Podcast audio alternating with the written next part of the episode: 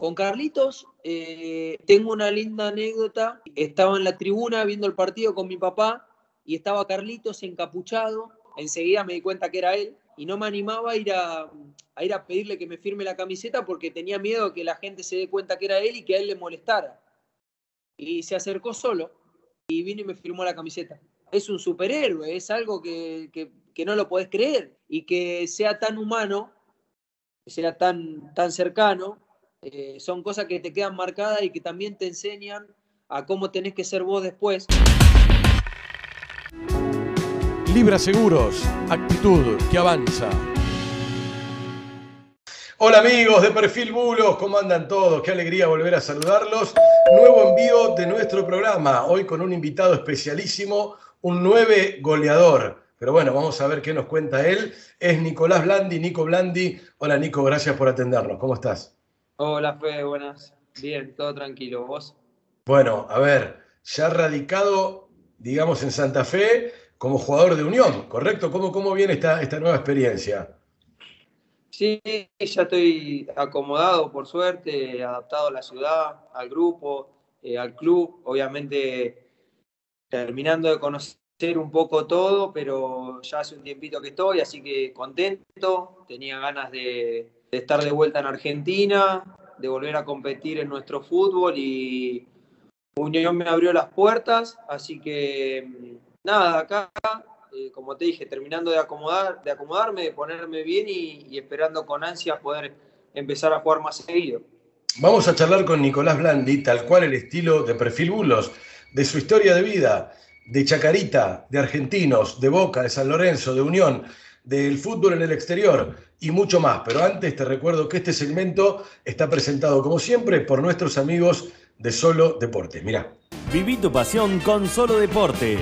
Tenés seis cuotas sin interés con tarjetas bancarias y envío a todo el país. Solodeportes.com.ar Bueno, Nico, a ver, eh, vos sos nacido en Campana. Sí, yo soy, yo soy de la ciudad de Campana, soy nacido en, la capital, pero solo, solamente fui a, digamos, a nacer ahí y después volví a Campana, donde, donde, bueno, viví durante toda mi infancia hasta que me fui a la pensión de Boca. Ajá, a ver, a ver. Eh, ¿cómo, fue esta situación? ¿Sos un porteño nacido en capital, pero toda la familia de Campana? Claro, mis papás vivían en Campana, eh, pero bueno, creo que el médico de mi mamá era, era de capital, entonces yo nací en una clínica ahí, pero inmediatamente volví a Campana y, como te digo, toda mi infancia la transcurrió ahí viviendo en Campana. Ajá. Y a ver, ¿cómo era eh, eh, el barrio? ¿Cómo era, cómo era jugar, empezar a jugar a la pelota desde chiquito? ¿Cómo te empezaste a relacionar con el fútbol? Y bueno, era, era otra época donde estábamos mucho más tiempo en la calle, donde, donde los nenes podían salir eh, sin problema, estábamos en la calle, en la plaza, en los clubes y estábamos todo el día jugando la pelota. cualquier cosa que veíamos en la calle lo pateábamos en la escuela jugábamos con una latita o, con una pelota de, trapo o de medias. Y, si no, bueno, como te dije, estábamos en los parques o en las canchitas o en, los clubes, pero, pero jugando a la pelota. Había otras libertades, había muchas menos preocupaciones y muchas menos inseguridades de parte de los papás porque no pasaban las cosas que por ahí pasan hoy. Y por otro lado, tampoco teníamos tanta opción de, de cosas digitales o virtuales como tienen hoy los chicos para entretenerse o divertirse. Entonces, lo más fácil era una pelota o jugar a la bolita o jugar a la figurita. Bueno, creo que lo que, lo que la mayoría de, de los chicos hacía en, esa época y años para atrás también. ¿Vos tenés 31, Nico? Sí, 31. Ahora, contame cómo, cómo se componía la familia, cómo se conformaba la familia, eh, eh, y, ahí te se van a desprender un par de preguntas más, a ver. Bueno, estaba, bueno, mi papá, mi mamá, mi hermano menor.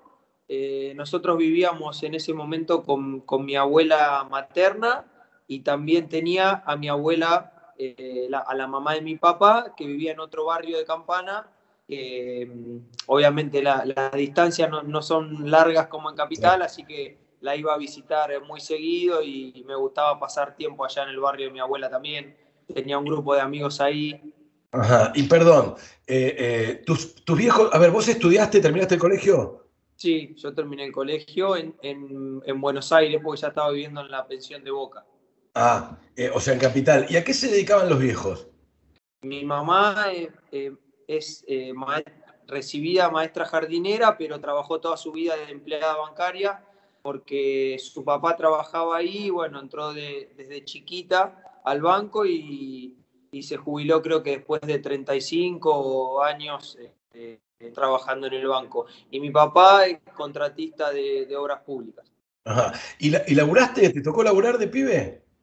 La verdad que no, no, no me tocó. eh, siempre el sacrificio lo hicieron mis papás, eh, lo recuerdo desde chico eh, y por suerte no tuve esa, esa presión y esa necesidad de, tener que yo salir a, trabajar para poder llevar un plato de comida a mi casa o, o, no sé, o pagar la luz o darle una mano a mis viejos. Creo que en ese sentido, por ahí al principio de chico, la realidad es que no nos sobraba nada, pero tampoco nunca nos faltó nada y eso fue gracias al, al sacrificio que hacían mis viejos por, por, estar con nosotros, por acompañarnos y por, por, darnos lo mejor dentro de sus posibilidades.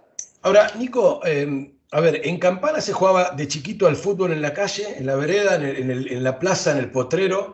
¿Dónde, ¿Dónde, empezaste a dar los primeros pasos? No me, no me, digas un club, decime ahí, en el barrio. No.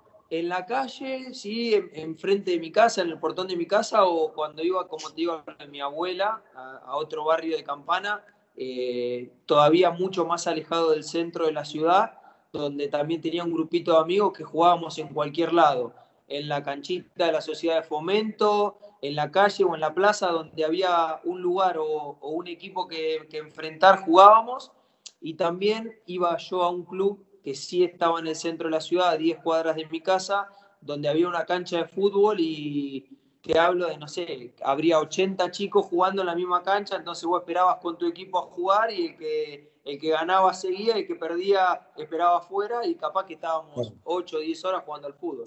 Y, y, escúchame, viste que cuando nosotros somos pibes queremos ser alguien jugando, vos le pegás, ¿vos quién querías ser? Y era la época, digamos, de, de Batistuta, de Crespo. Quiero. Eh, de, bueno, de Palermo en el fútbol argentino. Eh, y bueno, yo en ese, en ese momento los lo miraba mucho, a mí me gustaba mucho hacer goles, entonces, bueno, creo que como a todos los, como a todos los chicos, ¿no es cierto? Eh, también miraba a Guillermo Barros Esqueloto porque me gustaba que gambeteaba mucho. Eh, así que bueno, siempre con jugadores ofensivos, ¿viste? Con jugadores que, que hacían goles o que asistían o que, o que gambeteaban, con, con lo que más le gusta a los nenes, digamos. Ahora, eh, bueno, es Nico Blandi, es la historia de, de, un goleador, ni más ni menos. Tengo ahí eh, un, una, una, situación confusa, porque vos haces tus primeros pasos en Chacarita, sin embargo, el debut se da entre Boca y Argentinos. A ver, ¿el primer club al que vas es Chacarita? El primer club al que voy es Puerto Nuevo, de Campana. El barrio, claro. En ese momento estaba en la D. Eh, fui a los nueve años a jugar. Jugué un año ahí, Después pasé a Villadalmine, también de Campana. Campana, claro, claro. Eh, que bueno, hoy está en la B Nacional, pero en ese momento estaba en la C. Y al año siguiente me fui a probar a Chacarita. Quedé en Chacarita, esto fue el año anterior a pre-novena, digamos, en, en, en, infantiles. Tres, 12 años. Sí, eh, 11 años tenía. 11. Ahí quedé en Chacarita y jugué tres años. Los dos años anteriores a novena y novena hice en Chacarita y a partir de octava empecé en Boca. Eh, me acuerdo que cuando ya estando en Villadalmine habíamos jugado un amistoso con Boca y Ramón Madoni en ese momento fue a hablar con mi papá para que vaya yo a Boca, pero tenía 10 años, mis, mis papás no quisieron porque era, significaba mudarme, irme de campana, porque no podían llevarme y traerme todos los días porque tenían que trabajar. Y, y, bueno, en esa época yo era chico y ellos no, no accedieron.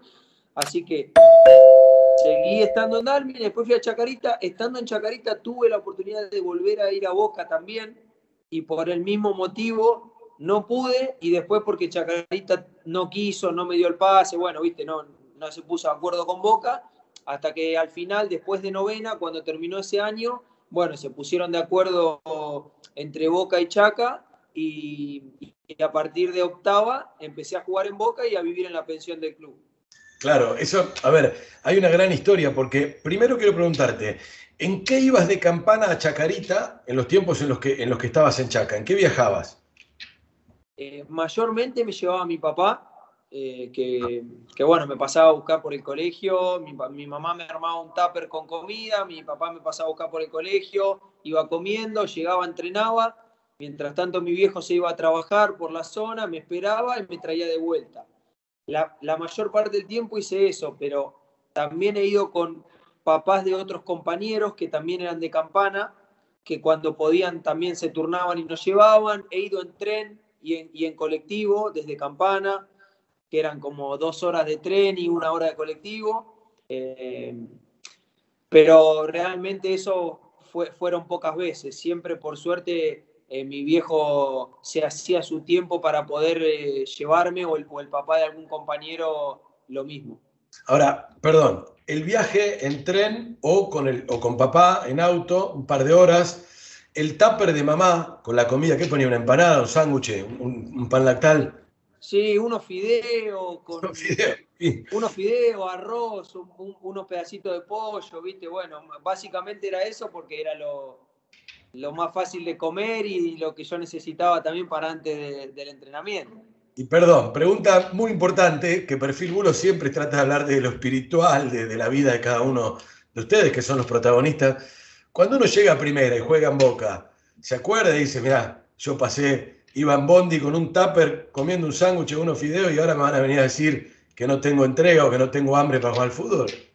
Sí, te acordás. Yo creo ah. que uno, uno siempre se acuerda de, de todo lo que le costó conseguir eh, algo en, la vida, ya sea, bueno, nosotros porque somos futbolistas, en el caso de llegar a primera y de jugar, eh, pero cualquier persona que hace sacrificios y que se esfuerza y que tiene la suerte de tener eh, gente cercana que la, que la acompaña y que también hace sus sacrificios para poder ayudarlo, creo que uno, uno eso siempre lo tiene presente y también es un poco el motor y lo que te, lo que te impulsa a, seguir, a seguir esforzándote, a seguir siendo por más, a siempre tener presente de dónde venís y todo lo que te costó llegar al lugar donde estás. Ahora, Nico, e, esto que es un buen mensaje que vos estás brindando, eh, em, ¿cómo es trasladado al ambiente del fútbol? Vos sos un, te lo voy a preguntar directo, ¿vos sos un bicho raro en el ambiente? Y no lo sé, o sea, yo yo creo que soy una persona normal, eh, que trato siempre de, ser respetuoso, que es lo que me inculcaron en, mi casa, de ser respetuoso, de, esforzarme por lo que quiero, eh, de mantener un perfil bajo, un perfil eh, tranquilo. Y, nada más, no, no, no sé si soy, si soy raro o no soy raro. Para mí soy normal. Ajá, ajá. Bien. No chapeás con que jugás al fútbol. No, no, no, jamás, jamás, porque yo lo tomo como que, sinceramente y realmente, como que es mi trabajo. Para mí, ser futbolista es mi trabajo, como para vos ser periodista será el tuyo, y para mí tienen el mismo valor todas las personas, trabajen de lo que trabajen. Ajá. Eh, el fútbol em, te pone en algún estado de ánimo, por ejemplo, si haces un gol o si ganás, sos un tipo feliz, y si no metes gol o si no, no se da el triunfo, te, lastima, te duele, te angustia o, no llegas a ese estado? Y el fútbol es, eh, se basa mucho en el, en el, exitismo y eso es sobre todo también por lo que genera en, la sociedad. O sea, yo creo que cualquier persona cuando le va bien en su trabajo está más contenta que cuando le va mal. Cualquier persona está como, como no sé si, si más tranquila, más feliz, más contenta o bueno, cualquier estado positivo en caso de que le, va, le vaya bien en lo que hace que en caso de que le vaya mal. Lo que pasa es que el fútbol tiene una repercusión tan grande que vos estás eh, evaluado, juzgado el mundo, todo el país, sobre todo, bueno, Argentina, que es un país tremendamente futbolero y que la gente está muy pendiente de todo lo que pasa en el fútbol, no solamente de los partidos y de los resultados, sino de la, de no sé, de lo que, de lo que pasa en los clubes, de qué hace un jugador, qué no hace. Eh, entonces, bueno, si vos te dejás llevar también por, por, eh, por el afuera, por las opiniones, por, por, no sé, por los diarios, las revistas o, o, las redes sociales, creo que, que, que, te puede llegar a pasar eso que decís vos, de, de por ahí sufrir mucho los malos momentos y nos, estar contento por demás en los buenos. O sea, llegar a esa confusión de sobrevalorar tanto lo bueno como lo malo y que después te termine repercutiendo en tu, en tu felicidad. Volvamos a tu carrera. Eh, inferiores en Chaca, con esto de los viajes, y después en algún momento se da el pase a Boca, donde vos tenés que ya irte a vivir a la pensión. ¿Recordás cómo fue el momento? ¿Cómo, ¿Quién te lleva? ¿Quién, más allá de la anterior oportunidad que había surgido, como contaste con Madoni, ¿cómo se da el día que, que bueno, que sos jugador de Boca? Bueno, fue, fue, siempre fue por, por intermedio de Madoni, porque él eh, cada año que pasaba insistía con que, con que yo vaya al club. Eh, y me acuerdo que la, la, vez que se dio fue la vez más rara, porque yo nunca me había tenido que ir a probar, en realidad. O sea, siempre tenía las, como las puertas abiertas del club para ir y ya directamente fichar y en ese momento me tocó ir a entrenar con la categoría 91, que es un año, son un año más chicos que yo, que se estaban preparando para ir a jugar un torneo al exterior, porque esto fue en vacaciones, cuando ya el torneo de, inferiores había terminado, y me tocó ir a entrenar con ellos a, la cancha sintética de Casa Amarilla, me acuerdo, y en ese momento haciendo fútbol, bueno, que armaban los equipos y todo, faltaba un marcador central. Y vino Ramón, pasó por al lado, estábamos, éramos como 10 o 12 chicos sentados que estábamos esperando y, me preguntó a mí si me animaba a jugar de central. ¡Oh! Ya él sabiendo que yo jugaba de 9, que, venía de Chacarita y toda la historia, porque ya me conocía desde hacía como 4 o 5 años. Así que bueno, estuve como 4 o 5 días entrenando con ellos y jugando de central todos los entrenamientos y ahí quedé, quedé fichado. Bueno, me dijeron, tenés que venir tal fecha, eh, vas a hacer la pretemporada con tu categoría, vas a, vas a quedar acá en el club. Y fue raro, ¿viste? ¿Cómo, le explicaste, después que vos eras nueve? Es que ella sabía, lo que pasa es que yo tenía tantas ganas de jugar y veía que el único huequito que había era para jugar de central, porque faltaba uno cuando armaron los equipos, que, que le dije que sí, que le dije que sí, jugué y, y ahí me quedé esos cuatro o cinco días. Y después cuando ya estaba en mi categoría, empecé también de central. Eh, me, acuerdo que hacía, hacía dupla con Juan Sánchez Miño, que en ese momento jugaba de seis, eh, y que estábamos repintados, re éramos como 40 en la categoría y armaban cuatro equipos, tres equipos, y nosotros siempre estábamos en el último equipo, los dos juntos, y nos hicimos muy amigos porque, viste, al compartir lo mismo, o sea, entrar, hacían una hora y media de fútbol y nosotros entrábamos los últimos 10 minutos y a jugar de centrales los dos. pero bueno, nada, viste, son todas cosas que te tocan vivir y que, y que está bueno recordar y, y que también, te, como hablábamos antes, te demuestran que, que nunca las cosas son fáciles, viste, siempre algún esfuerzo, algún sacrificio eh, tenés que hacer. Es una muy buena historia de Nicolás Blandi. Eh, Nico, ¿qué otros compañeros más allá de Sánchez Miño? ¿Con quién, con quién eh, eh, compartías en esa categoría 91 y en esos entrenamientos? Bueno, en la 90, que es la mía. La 90. con Juan Sánchez Miño, con Nicolás Colazo, con el Pichi Herbes, con el Chelo Cañete, con Gastón Sauro, con Ezequiel Muñoz, con Gaona Lugo. ¿Llegaron todos a primera? Sí, fue, una con Fernando Forestieri, que ahora está en el Udinese, que se fue de, chico a, Europa.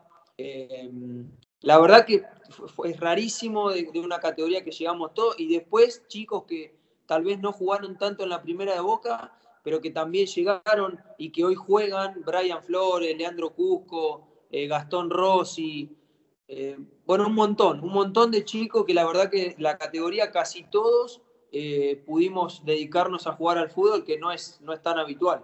Ajá. Y a ver, contame ese paso ya, ya instalado en las inferiores de Boca, para vos que tenías tu familia en Campana, ¿cómo era vivir en la pensión? ¿Cómo fueron esos años de pensión?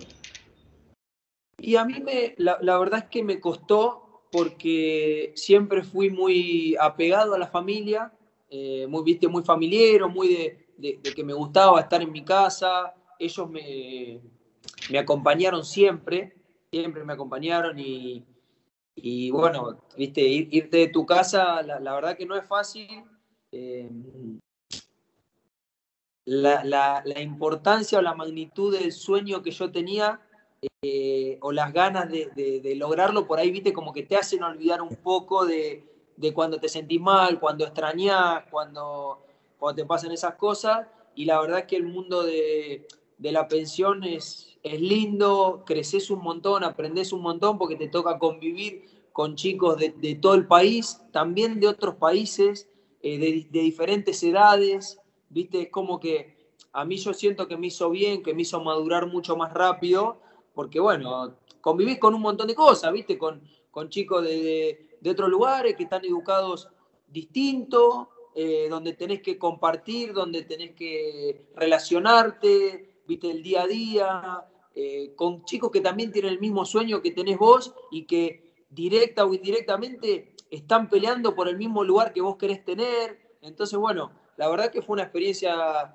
muy linda. Boca es un club que, que te da todo, o sea, que, lo, que, los chicos que tienen la suerte o el privilegio de jugar ahí eh, realmente tienen todas sus necesidades cubiertas en todo sentido.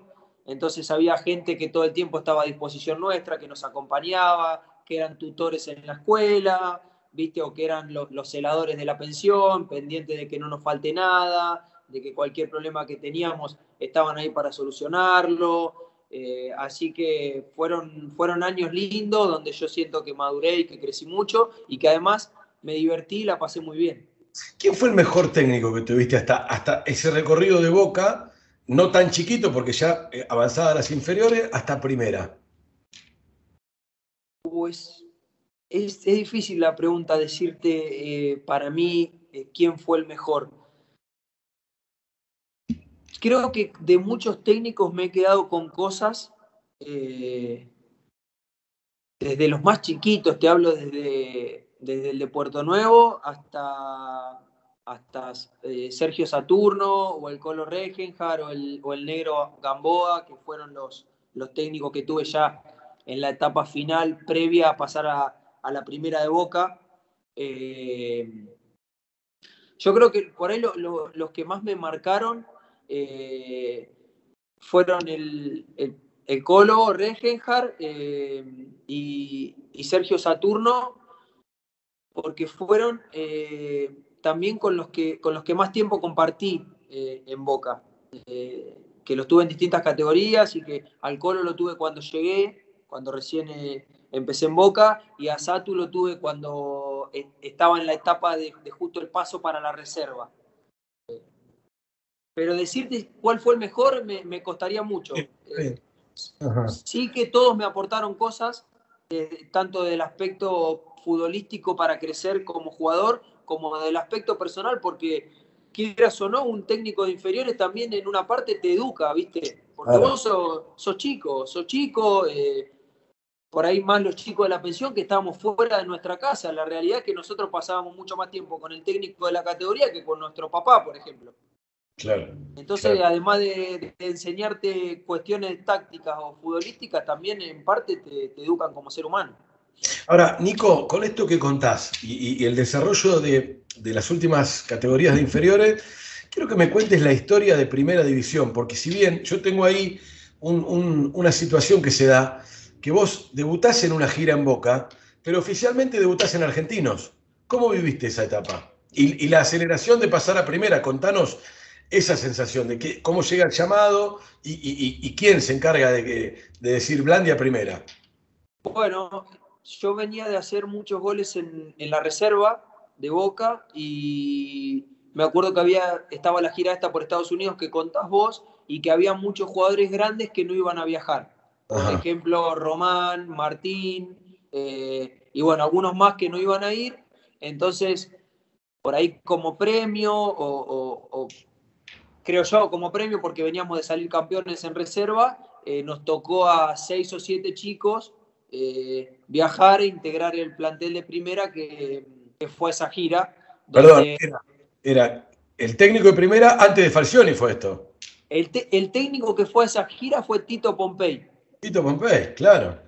Y, de ustedes, ¿quiénes subieron a esa gira? Cinco o seis jugadores. Y de nosotros, por ejemplo, viajó Gaona Lugo, viajó Gastón Rossi, eh, creo que viajó Juan Sánchez Miño, Pichi Herbes, eh, Nico Colazo. Ah. De los jugadores eh, grandes, fue, creo que ahí se retiró el Negro Ibarra. En esos partidos creo que se retiró el Negro Ibarra. Fue, bueno, Lucas Biatri.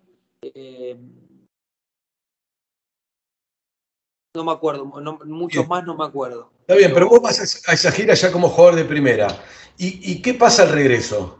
Y cuando, cuando volvemos, eh, asume el Vichy Borghi, que venía de salir campeón en Argentinos, hacemos la pretemporada en, en Pilar y después viajamos a una gira por Australia y Nueva Zelanda que estuvimos como 25 días eh, esa fue prácticamente una parte, la parte más grande de la pretemporada. Eh, estuvimos ahí viajando y jugando algunos partidos y al regreso, eh, bueno, el Vichy me plantea que, que iba a arrancar de atrás, en la, digamos, en la consideración que, que había compañeros que iban a, a, tener más prioridad que yo para jugar. ¿Tenías a Beatri arriba? Yo tenía, en ese momento estaba, eh, estaba Martín, ¿Todavía estaba, Martín? Sí, estaba Martín, estaba Beatriz, estaba Mouche, estaba mm, Sergio Araujo.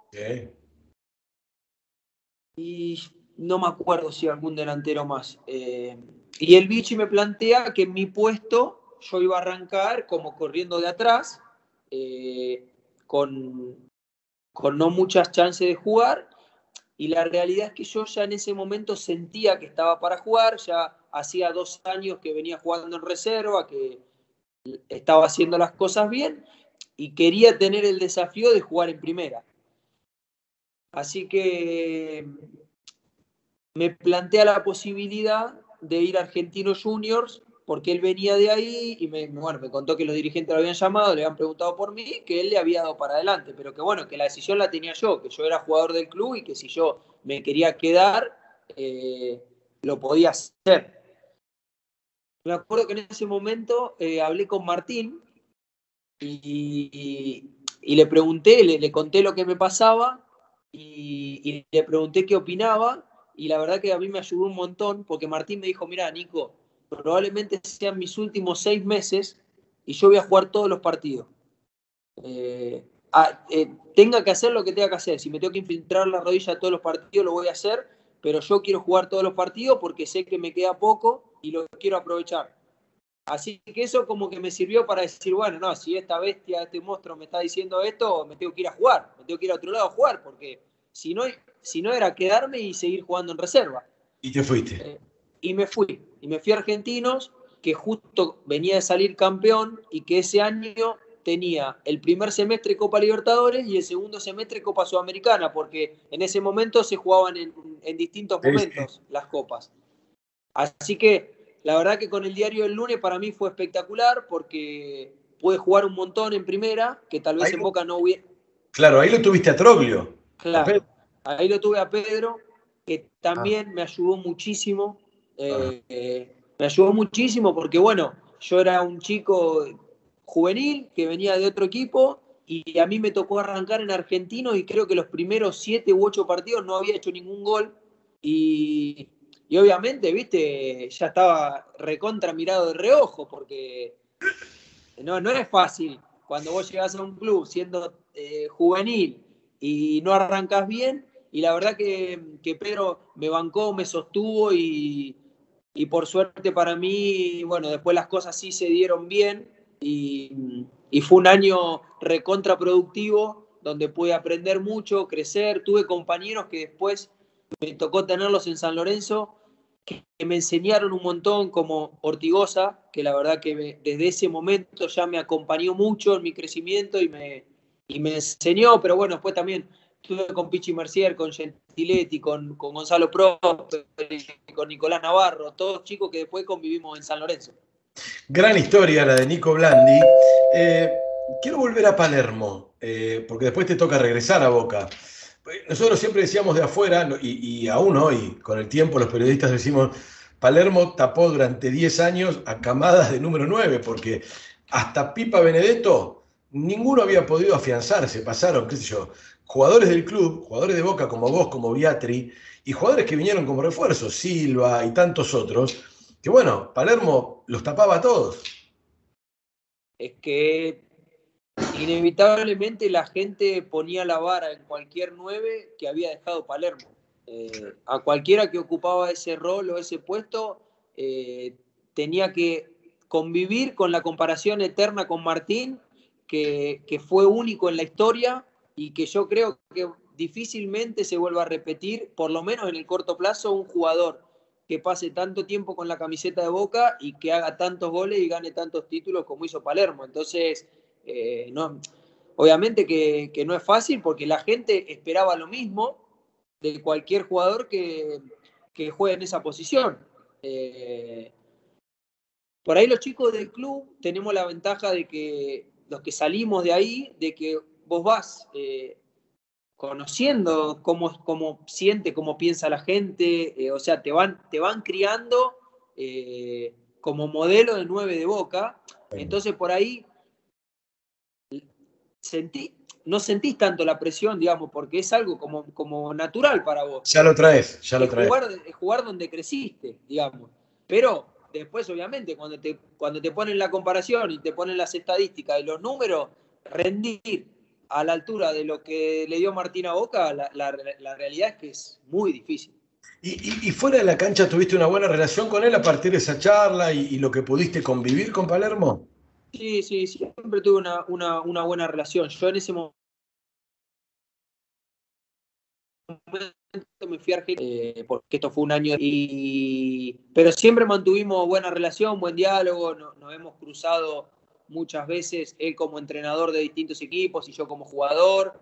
Nos hemos cruzado ahora últimamente en Chile eh, y siempre, siempre eh, en buena relación, en buena onda y deseándonos lo mejor. ¿Y con Román qué relación tuviste?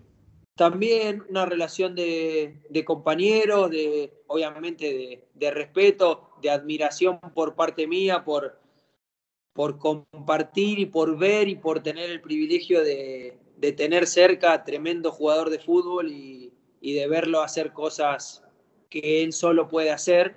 Eh, así que nada, nunca fui amigo de, juntarme a, comer o de hacer cosas juntos, pero sí siempre tuvimos buena relación y siempre en base al respeto y como te dije antes, a la admiración de parte mía. Ahora, ustedes los que de alguna manera convivieron, vos más chico, pero, pero convivencia al fin, ¿se podían imaginar en aquellos tiempos que iba a haber un Riquelme dirigente? Y la verdad, en ese momento no, yo por ahí no me lo imaginaba. Sí, eh, que, que, Román es una persona muy inteligente, que no hace falta decir lo que significa dentro de Boca y que seguramente él iba a poder hacer lo que él quisiera. O ah. sea, yo no sé si me lo imaginaba dirigente de Boca, pero sí sabía que lo que él quisiera dentro del club lo, iba a poder hacer por lo que significa para Boca y además porque, como lo demostró a, lo largo de toda su carrera, es, es, una, persona inteligente, que tiene, tiene las cosas muy claras. Y hoy, ponele, eh, si te pones a mirar, pero no, no, no eh, por involucrarte, sino como alguien del fútbol y, y ves lo que pasa en Boca o en otros clubes, decís, ¿en qué quilombo se metió este? O, decís, che, mira qué bien Román involucrado en la política. Es que para mí eh, es positivo que, gente importante del fútbol tenga ganas de, involucrarse en los clubes y, tratar de aportar desde el lugar que, puedan, eh, como lo hizo Verón en Estudiante, como lo hace Francesco en River la, gente del, fútbol y que, está encariñada con los clubes y que, y que vivió tantas experiencias dentro de un club, dentro de una cancha, dentro de un vestuario, yo creo que siempre tiene cosas para aportar, que obviamente tiene que estar acompañado y rodeado cualquiera que lo quiera hacer por gente capacitada y preparada para cumplir distintos roles porque se necesita para todo una preparación. O sea, creo que cualquier profesional o cualquier persona que, se dedique a, tal o cual trabajo es importante una preparación, una capacitación, eh, porque no solamente podés vivir de tus experiencias, sino que tenés que prepararte o estar rodeado por gente preparada. Eh, creo que ese, ese combo, y sobre todo en el mundo del fútbol, eh, es importante porque es importante la preparación y también es importante gente que sepa de lo que habla, que sepa de lo que se trata, que haya vivido diferentes situaciones. Eh, es la historia de Nicolás Blandi y su opinión del fútbol en general. Contaste que te fuiste a Argentinos, conociste a Troglio, visto en el tiempo fue una buena experiencia, un buen aporte en tu carrera. Regresás a Boca y te encontrás con el Boca de Falcioni, que es campeón invicto incluso. ¿Qué, qué, qué, te pasó con Julio y con ese equipo? Bueno, lo primero es que Julio eh, me abrió las puertas para poder hacer la pretemporada con el plantel cuando éramos como 22 chicos que volvíamos de préstamos de distintos clubes y los únicos dos que tuvimos la suerte de poder ir a Curitiba hacer la pretemporada con el plantel fuimos Facundo Roncaglia y yo. Eh, todo el resto se quedó entrenando en Casa Amarilla hasta que, bueno, después terminó yendo a otros clubes. Entonces, primero eso, eh, le estoy agradecido siempre por haberme dado la, posibilidad de, mostrarme y de, hacer la pretemporada con el equipo. Y, mm, y después por, haber, eh, por haberme pedido que me quede, porque me acuerdo que tenía la posibilidad de volver a Argentino porque Pedro quería que vuelva ¿Mm? y, Julio me hizo, me hizo quedar en boca, eh, no quiso que me vaya y, después me terminó dando oportunidades que, pude aprovechar y, pude empezar a jugar. Me, ayudó mucho, eh, también me acompañó y, y es otro entrenador al cual siempre le voy a estar agradecido. Eh, hay un capítulo en tu vida que supongo que será muy importante, que es San Lorenzo de Almagro. Incluso en un año en el que San Lorenzo, bueno, iba por la Libertadores o fue por la Libertadores, ¿no? Sí, sí. Obviamente que creo que a nivel primera división San Lorenzo es el, club que más me marcó, eh, porque fue en el que primero más tiempo estuve, fueron seis años, eh, creo que en el fútbol y sobre todo en el fútbol argentino es un montón, porque no es fácil sostenerse eh, en un club por un montón de cuestiones y, menos en un club grande donde siempre las exigencias son, son máximas. Eh, y después porque también la historia fue, fue especial, fue particular. yo tengo a mi mamá que es hincha de San Lorenzo, al papá de mi mamá que era hincha de San Lorenzo, eh, la otra parte de mi familia es hincha de boca, así que era también como cumplir con las dos, con, viste, era como, como decir, bueno, jugué en, los dos clubes de, los cuales la familia es hincha, eh, eh, ya están todos contentos. Y después porque obviamente la historia, como te dije antes, fue, fue muy especial, fue llegar a un club viniendo de Boca, donde la gente de San Lorenzo me, miraba de reojo y, y, fue difícil al principio no porque me hayan tratado mal, todo lo contrario, siempre me respetaron y me trataron bárbaro, pero bueno, viste, venir de Boca, llegar a San Lorenzo es raro, no pasa frecuentemente, eh, hay, hay, una rivalidad importante entre los clubes.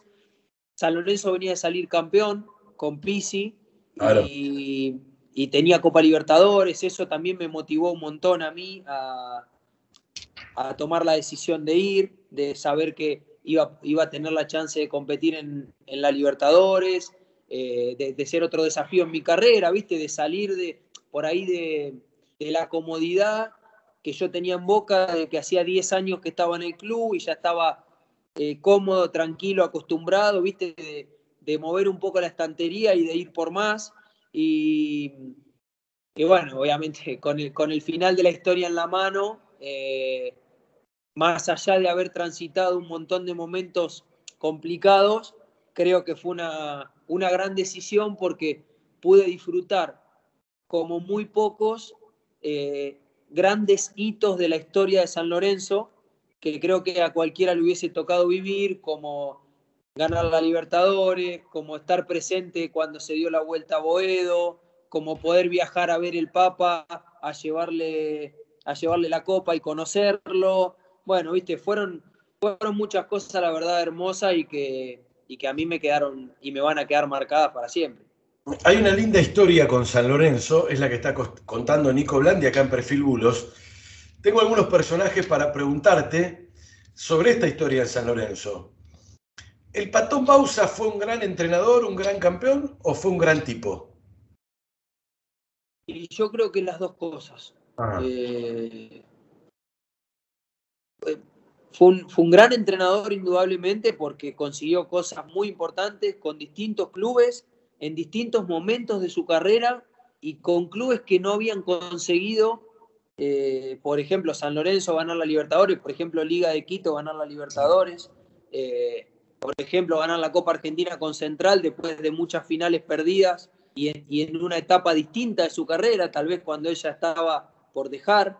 Eh, entonces creo que a nivel eh, deportivo es indiscutible y después a nivel personal, a nivel eh, ser humano, creo que su, su, respeto, su simpleza y su sencillez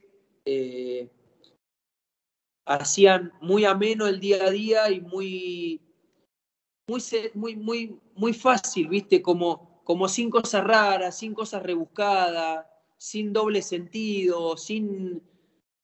Era, era muy, todo muy espontáneo y muy simple, era muy, muy él. Buena definición del patón. Voy a redoblar la apuesta. Esta es brava, ¿eh? eh qué fue Tinelli? Te la hice fácil, porque te dije qué fue y te dejo picando fácil, fácil. yo creo que vos la historia ya la sabes, pero la, última vez que yo fui a la cancha de San Lorenzo como jugador de otro equipo fue jugando para Boca. Y me acuerdo que antes del partido salimos a ver cómo estaba la cancha y nos quedamos sentados en el banco de suplentes con el Burrito Martínez, con Mati Caruso, con Guillermo Burdizo y no me acuerdo si con alguno más. Y nos pusimos a charlar de, de la vida, de nada, ¿viste? De, antes de jugar este, teníamos un ratito libre y en vez de meternos en el vestuario nos quedamos en el banco suplente charlando. Y apareció Marcelo, justo salió a la cancha, yo no lo conocía, no lo había visto nunca, y se acercó a saludarnos. Y fue saludando uno por uno y cuando llegó a mí, me dio la mano y me dijo, anda mirando la cancha porque vos vas a venir a jugar acá. Y eso fue como dos o tres meses antes de que yo vaya a San Lorenzo. Porque todavía faltaban varias fechas para que termine el torneo y a mí nunca me había llamado nadie de San Lorenzo, nunca me había enterado de ninguna oferta, nunca nada. Y la verdad que para mí, que en ese momento tenía 23 años, que una figura como Marcelo, viste, que es imponente, porque Marcelo se te pone al lado, te habla y es como, viste, raro. Es, alto, grandote. Me diga eso, viste, fue como, como que me, me movilizó, digamos, en ese momento. Así que bueno, ahí arrancó la historia con San Lorenzo y con Marcelo. Después, obviamente, que lo fui conociendo. Eh, después había que reclamarle, había que reclamarle que pague algún premio y. después había que charlar otras cosas. Pero bueno, la verdad que la relación fue siempre buena. Creo que Marcelo es una, una persona que quiere mucho a San Lorenzo, que ha hecho muchas cosas por el club y, y que como siempre, viste, en Argentina, obviamente cuando una persona es tan, es tan importante, tiene un perfil como el que tiene Marcelo, siempre está eh, en tela de juicio de, muchas cosas. Pero, siempre tuve una buena relación con él, compartimos momentos muy lindos y, la realidad es que estuvo, estuvo cerca nuestro en, muchos momentos. Gran historia, gran anécdota, eh, gran recuerdo de Blandi en San Lorenzo. Estás marcado a fuego por San Lorenzo, está bueno que, que lo dejes en claro. Vamos a ir al final. Eh, antes queda una cuestión más. Eh, ¿Sos de consumir medios? A ver, por ejemplo, ¿Te enteraste lo que pasaba en Boca con Soldano en el último tiempo? Soy de consumir eh, un poco, trato de, como de, me gusta mucho el fútbol, eh, la, realidad es que no solamente me gusta jugarlo, sino que me gusta hablar de fútbol, me gusta ver fútbol. Eh, entonces como que siempre me mantengo cerca pero trato de no estar todo el tiempo consumiendo, de, no estar todo el tiempo escuchando, leyendo, viendo, sino que alterno, ¿viste? Por momentos sí, por momentos no, pero siempre estoy al tanto de las cosas que pasan. ¿Tenías, tenías una opinión? Es decir, eh, ¿qué pasaba con, a ver, como nueve, como goleador, como jugador en el mismo puesto? Por ahí disfrutaste algunas, padeciste otras. O decías, cuando lo veías a Soldano, ¿este pibe está sufriendo? Yo creo que lo de Franco, primero que a un 9 siempre le van a exigir goles. O sea, después podemos evaluar si es justo o no es justo, si, estamos de acuerdo o no, pero bueno, el, puesto demanda que hagas goles y, sobre todo en los equipos grandes, donde, donde estás rodeado por compañeros y la forma de jugar de los equipos es de ir a buscar y atacar eh, siempre te van a exigir que hagas goles. Después también está la característica de cada uno, la forma de jugar de cada uno y lo que cada jugador le puede dar al equipo. Yo creo que Franco en ese momento, a pesar de ser muy criticado por no hacer goles, cumplía un rol y una función que para el equipo eran importantes y que tal vez otro jugador, estando en el plantel de otras características, no podía darle lo que le daba Franco. Tal vez sí le podía dar más gol, como por ejemplo el caso de Guanchope, que para mí como nueve goleador eh, era muy bueno, pero tal vez en ese momento el equipo o el entrenador necesitaban o buscaban otra cosa, o para que otro compañero se sienta más cómodo, o para que el funcionamiento del equipo en general sea de determinada manera, lo que hacía Franco en campo era más útil que lo que hacía otro compañero y, y creo que él se supo adaptar, se supo acomodar a eso. Y en definitiva, lo que el jugador de, fútbol quiere es estar adentro de la cancha. O sea, lo que nosotros queremos es jugar. Y si nosotros sentimos que jugamos y que estamos ayudando al equipo, a veces por más que nos critiquen o que no nos valoren cierta, cierta cosa que hacemos o cierto sacrificio, y uno lo hace. Eh, entonces creo que un poco mi, mi, forma de ver lo de, lo de Franco es esa, ¿viste? Es que Normal que se le exijan goles, normal que haya sido criticado porque la realidad es que hizo muy pocos goles, como nueve de Boca, pero a su vez, indudablemente, eh, cumplía un rol que tanto para los compañeros como para el entrenador era muy necesario y al equipo le fue bastante bien con él cumpliendo ese rol. Y te doy un ejemplo que tal vez no es exacto por el rol en sí o por la forma de jugar, pero sí por lo que se generó para el equipo. Giroud salió campeón del mundo en Francia sin hacer ningún gol en el Mundial. Correcto. Entonces, a veces, por ahí el 9 no hace goles, pero cumple un rol y una función que al equipo le sirven un montón y te matan porque no la metiste, pero cumpliste una función que al equipo le sirvió. Gran respuesta. Y me desprendió una más. Ahora sí vamos a lo último. Eh, hablaste de tu relación con Martín, con Palermo. Hablaste de tu relación con Riquelme. El otro gran ídolo de estos tiempos, ¿no? Carlitos Tevez. Con Carlitos eh, no me tocó compartir como compañero, ¿Mm? pero sí mantuve siempre una buena relación como capitanes, porque enfrentamos muchas veces entre Boca y San Lorenzo y él como capitán de Boca. Siempre tuvimos buen diálogo, buena relación. Eh, tengo camisetas de Carlitos en casa, en el museo. Y tengo una linda anécdota de, un partido de Boca. Yo vivía en la pensión en ese momento, creo que tenía 14 o 15 años, y estaba en la tribuna viendo el partido con mi papá y estaba Carlitos encapuchado en, en sus comienzos como jugador de fútbol de primera, se ve que no me acuerdo por qué ese partido no lo jugaba, y estaba medio escondido para que no lo, no lo reconozcan en la tribuna y yo, viste, nene chico, enseguida me di cuenta que era él y lo miraba y lo miraba y lo miraba y no me animaba a ir a, a ir a pedirle que me firme la camiseta porque tenía miedo que la gente se dé cuenta que era él y que a él le molestara. Y se acercó solo, vino él solo porque obviamente se dio cuenta que yo hacía una hora que lo estaba mirando a él y vino y me firmó la camiseta.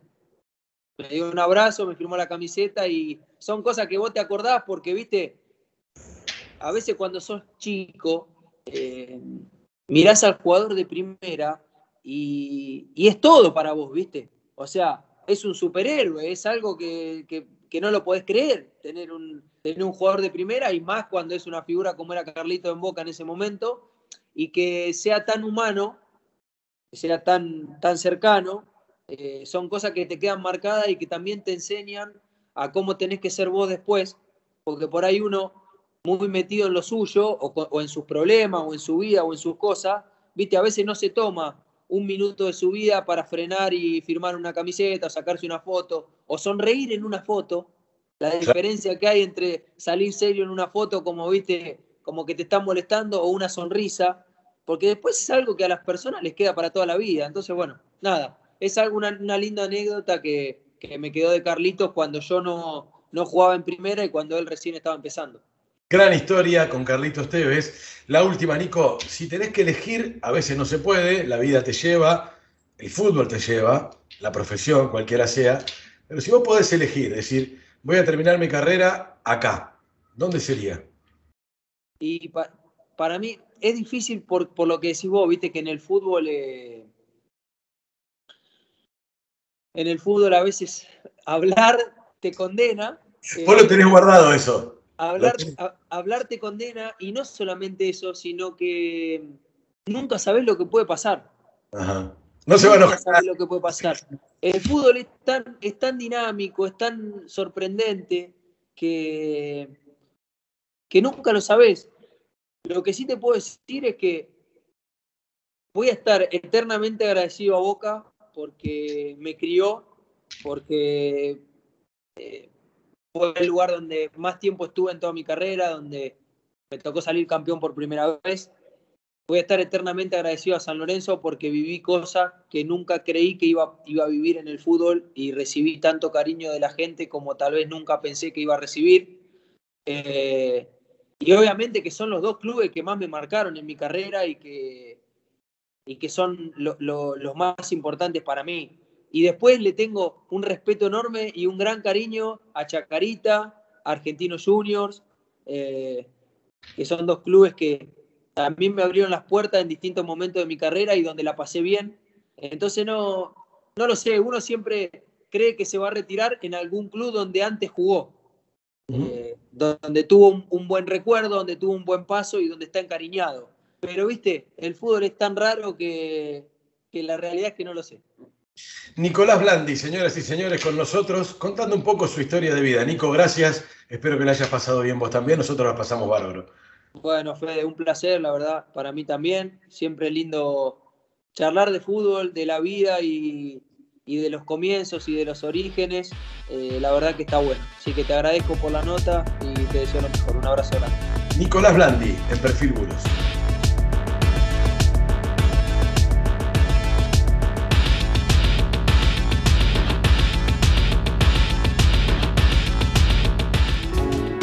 Libra Seguros, actitud que avanza.